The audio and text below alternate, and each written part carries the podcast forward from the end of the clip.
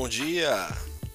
Hoje, dia 25 de janeiro de 2022, uma terça-feira muito quente aqui na capital paulista. Vamos comentar aí os principais destaques, né? Do finalzinho de ontem, o que a gente espera para hoje também. Né? Ontem o Ibovespa fechou essa segunda-feira em queda de 0,92%, atingiu aí o patamar dos 107.937 mil pontos bastante impactado pela cautela em relação ao lado fiscal aqui no Brasil, combinado também com a aversão ao risco né, dos mercados internacionais. Na máxima aí, o índice bateu 108,948 mil pontos, volume negociado aí na casa dos 30 bilhões de reais. Né? No, no macro, a semana iniciou aí um pouco movimentada, né? chamando a atenção aí para o relatório Focus divulgado pelo Banco Central ontem pela manhã. Né, de acordo com relatórios, os analistas aí elevaram pela segunda semana consecutiva suas projeções para a inflação esse ano de 5,09% para 5,15%, né? E já para 2023 as estimativas apontaram para alta de 3,40% do IPCA, sem alterações aí ante a semana anterior.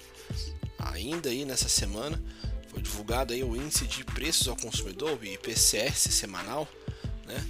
É, avançando aí quase 0,44% na terceira quadricemana de janeiro, após aí 0,43% na segunda leitura do mês. Na parte política, o destaque ficou por conta da notícia de que o presidente Jair Bolsonaro sancionou o orçamento de 2022, né? Presidente vetou aí 3,1 bilhões aí do orçamento de 2022. O total 1,8 bilhão corresponde a emendas da comiss de comissão, né? E 1,8 bilhão a despesas discricionárias, que são aquelas sob controle dos ministérios.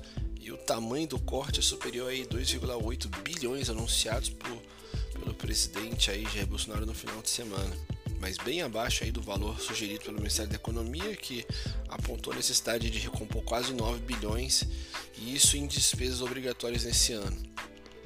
Na parte de empresas aí o destaque positivo ficou por conta do setor de frigoríficos, né? Sem um único acontecimento, o, o movimento reflete aí as expectativas mais otimistas para o setor referente à divulgação dos balanços agora do último trimestre de 2021, né, onde pretende destoar positivamente. Do lado negativo, a gente tem o destaque ficando por conta das oscilações das ações das varejistas e também das empresas de tecnologia. Né. O movimento deve-se aí ao avanço dos juros futuros durante a sessão e após a, sanção né, do orçamento de 2022 e também negociações da PEC dos combustíveis, que elevou aí o risco país, pressionou bastante os papéis mais sensíveis à curva de juros aí, como por exemplo o BID 11, que é o Banco Inter, né? Queda de 7%, Banco Pan e Local Web. OK?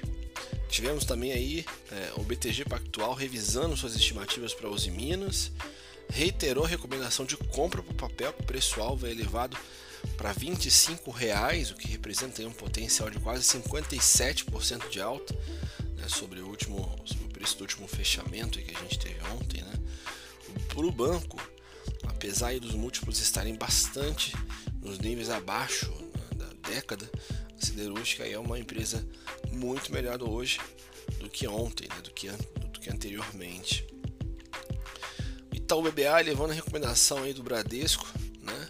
Ao mesmo tempo que ajustou o preço-alvo de R$ 26,00 para R$ 28,00, né? Um novo potencial de alta aí de quase 34% em relação ao preço de fechamento de ontem.